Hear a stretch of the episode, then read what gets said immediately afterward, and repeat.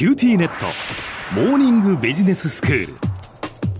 今日の講師はグロービス経営大学院の田久保善彦先生です。よろしくお願いいたします。よろしくお願いします、えー、田久保先生にはビジネスパーソンの悩みについてお答えをいただいています。今日のお悩みはこんな悩みです。返事をしてこない人への返信率を上げる方法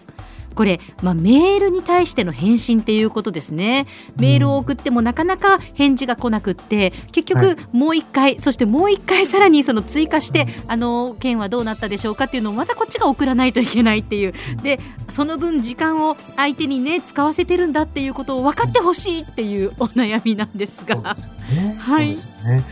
特にまああれですよね。この返事をしてくれないのが上司だった場合に。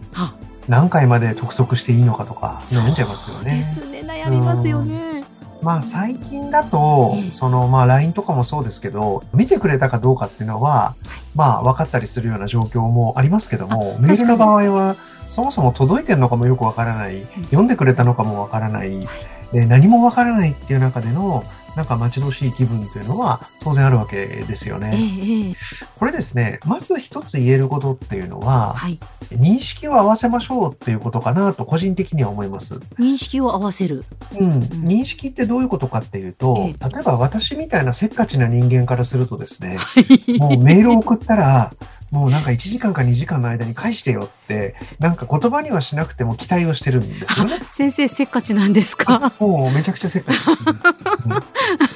うん、でも、受け取った人からするとですね、はい、メールっていうのは、まあ2、3日うちに返せばいいよねって思ってる可能性も、これあるわけね、ありますよね。うん。はい。で、これは多分ですね、個人の性格の問題ということと、ええもう一つは、はい、組織の文化っていうのがあるような気がします。組織の文化。なるほど。はい、例えば、本当にその立ち上がったばっかりのスタートアップで、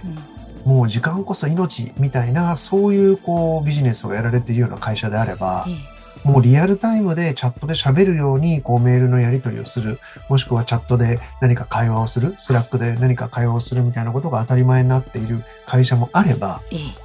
いいとか悪いとかではなく、のんびりと時間が過ぎていく会社もあるわけですよね。ええ、ええ。うん。まあ、部署によっても違うかもしれません。うんそうすると、私の期待としては1時間、もしくは私の期待としては30分なんだけど、先方は2日ぐらいの間に返せばいいって、本当に悪気なく思ってる可能性ってあると思うんですよ。ええ、だから、例えばですけど、本当にそれにイライラすることが多いんであるならば、うん業務上の関係で何時までに返事をくださいとか、返事がいただけない場合はいつまでに返事をくれるのかというレスだけでいいから一旦、えーレスをくださいって書いて送るとか、はい。なんかそういったことをすることによって、まあお互いの期待値をすり合わせるみたいなことをなんかした方がいいのかなと思うことはありますね。なるほどう。ん。もし同じ会社の人なんであるならば、ええ、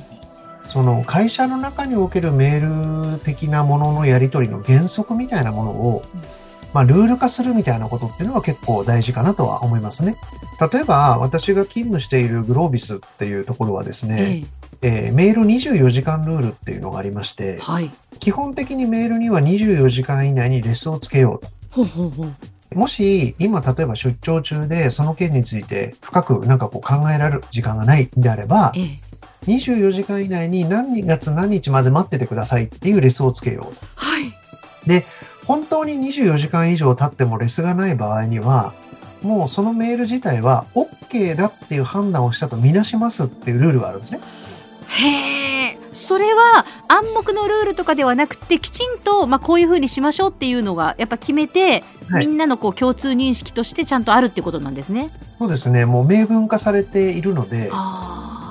あ、ただですね、あ。はい。あの、本当に忘れちゃってることとかがあるので、ええええ。24時間過ぎた頃にはい24時間返信がなかったけど本当にいいですねみたいなことをリマインドするみたいなことは、まあみんながやってるので、その一旦チェック機能は機能してるわけなんですけども、うんう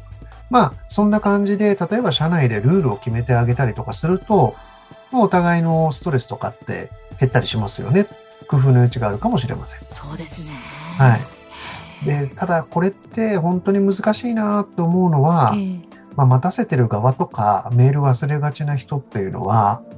まあ、それによって相手がこう時間をうまく使えないとかね、それを待っているとかっていう、うん、少しやっぱり相手の気持ちになる力なり気持ちが弱い人が、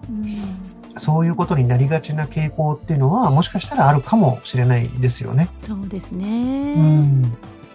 で、まあ自分がメール打った時は、それでまあイライラしてるかもしれませんしね。うん、そうなんですよね。そのあたりもこう、自分のメールに対してはどうだっていうのもね、わからないですけれども、確かにこう想像がなかなかこうできていないかもしれないですね。うん、だからそういう意味では、お互いの時間がものすごく貴重な資源であるっていう認識を持つとかね、まあこういうのも、まあすべからくこう、企業文化みたいなね、組織の文化みたいなところで、あの、時間を大切にしてるかどうかみたいなことっていうのに現れてくるんだと思うんです。だから、メールのやり取りなんかが非常に緩慢だとかっていう組織は、意外と、例えば会議が始まる時間がルーズだったりとかね。終わる時間がルーズだったりだとか、はい、時間というものに対する緊張感がないみたいなこう共通的なもの、うん、メールに限らずすべからくそういうものがあるっていう、あるような気もしますよね。うん、うん、だからこれ非常に悩ましい問題ですけども、まあルールを作るみたいなこともあれば、はい、もしくはその時間ということに対するこう感覚をもう少しなんかこう高めるための、なんか企業文化づくりみたいなことだとか、えー、そういったこともなんかこう考えてみるべきことかもしれませんね。うん、はい。では先生今日のまとめをお願いいたします。はい。えー、なかなかメールに返事をしてくれない人に対する対応ということなんですけども、はい、えー、最後の方にまとめっぽいことも言ったので、逆説的になるかもしれませんけども、まあ、皆さんはメールをクイックに返すようにしましょうと。で、そういうことが、まあ、こう、健全なるコミュニケーションの第一歩につながっていくと。まあ、そう信じて、自分はさっさと返す。で、さっさと返すとですね、一回球打ち返してますから、うん、一旦その球は自分の手から離れるので、はい、心の負担は減るはずなんですよね。ああ、そうですね。うん。だから、なるべく早く自分のストレスを手放しちゃうってことも含めて、まあ、メールはクイックに返す。まあ、こんなことを自ら始めてみてはいかがでしょうか。はい。今日の講師はグロービス経営大学院の田久保義彦先生でした。どうもありがとうございました。ありがとうございます。